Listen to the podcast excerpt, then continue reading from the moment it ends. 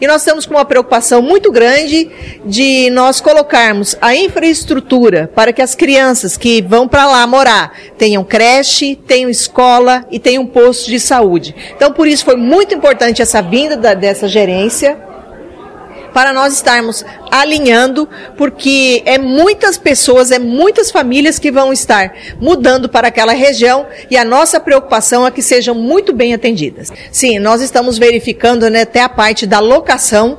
É, a hora que a Caixa Econômica entregar né?